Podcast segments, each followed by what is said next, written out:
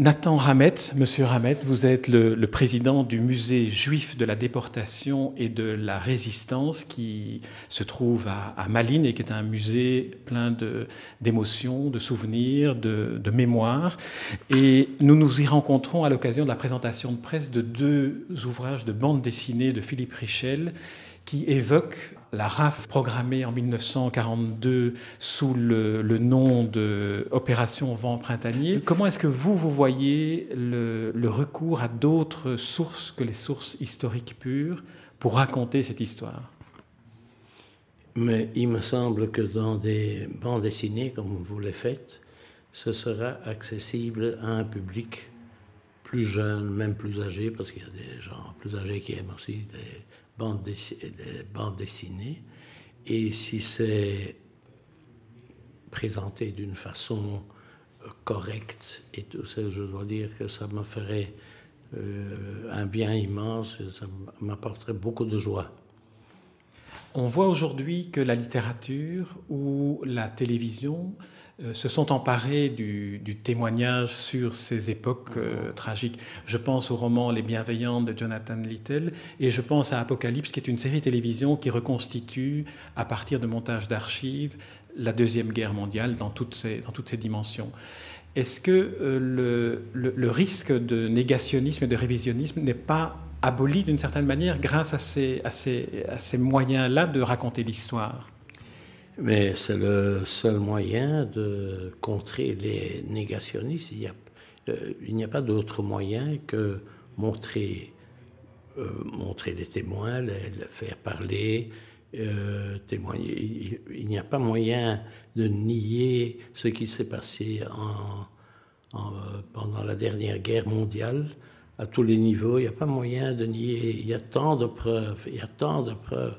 C'est vraiment euh, moi, je ne comprends pas les négationnistes, je ne comprends pas où ils prennent, où ils cherchent leurs arguments, parce qu'il y a tant de, il, s'est passé tant de choses, il y a tant d'écrits. On retrouve même aujourd'hui des, textes qui ont été cachés par des prisonniers, qui les ont cachés pour le, euh, euh, pour le pour pouvoir témoigner, pour, que leur euh, témoignage soit trouvé plus tard. Tout ça, c'est... Il n'y a pas de doute.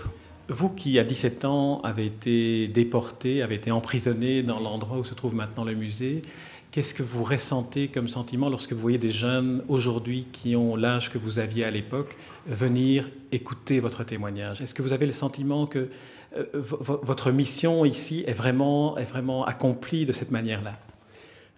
Euh, voilà, je ne témoigne pas ici sur place, mais je me rends dans les écoles, surtout dans les écoles euh, flamandes. Donc, euh, je, je, suis bilingue, mais il n'y a presque plus de témoins néerlandophones. Je vais dans les écoles et je dois dire que, bon, je ne vais pas parler de pourcentage, mais je vois que c'est très bien perçu. Et je le sens dans les, par, après ma conférence, après mon témoignage, je sens dans les questions qui me sont posées, je sens que j'ai quand même touché euh, certains points sensibles et qui de réflexion, euh, ce qui est arrivé et ce qui pourrait arriver et qui arrive encore aujourd'hui dans certaines parties du monde, dans certains pays. Ou même, chez nous, lorsqu'on voit la montée du Vlaams Belang, ex-Vlaams Bloc, on se dit il faut sans arrêt faire de la pédagogie. Oui, il me semble que c'est le seul moyen. Euh, écoutez, euh, je ne sais pas qui va succéder au dernier témoin. À Bruxelles, vous en avez 15, il me semble, francophones. Ici, en Anvers, nous ne sommes plus que deux néerlandophones dont un a été déporté donc, qui ne connaît pas très bien l'histoire de la déportation des Juifs de, Belgique, mais qui fait ça très bien. Lui, il parle de la Shoah en général.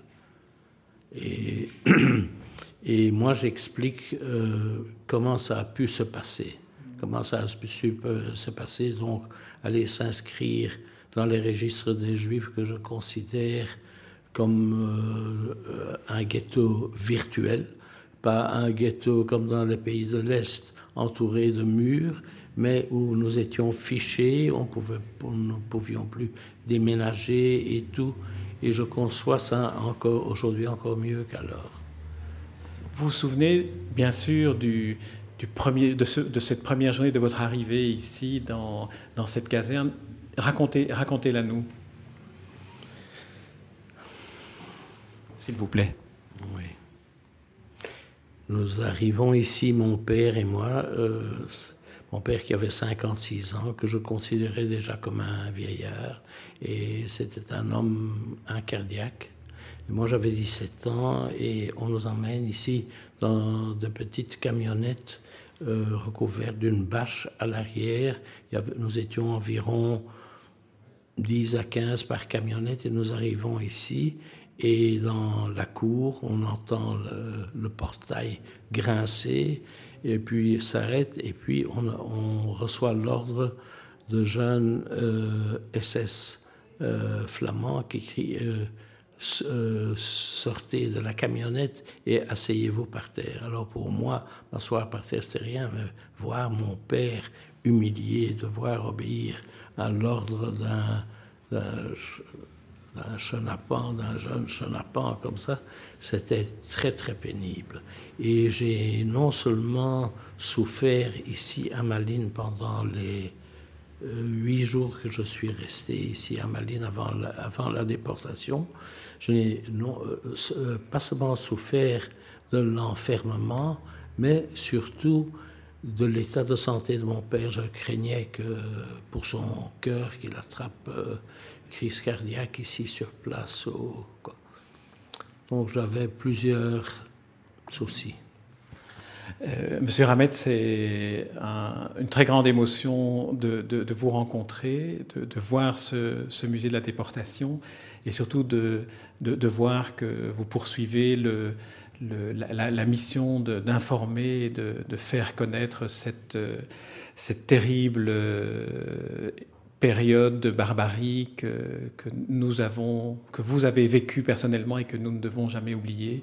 Le passé, la connaissance du passé nourrissant tout le temps l'avenir et, l'avenir de ces jeunes que vous, que vous rencontrez dans les écoles. Je vous remercie vraiment. Merci, merci monsieur.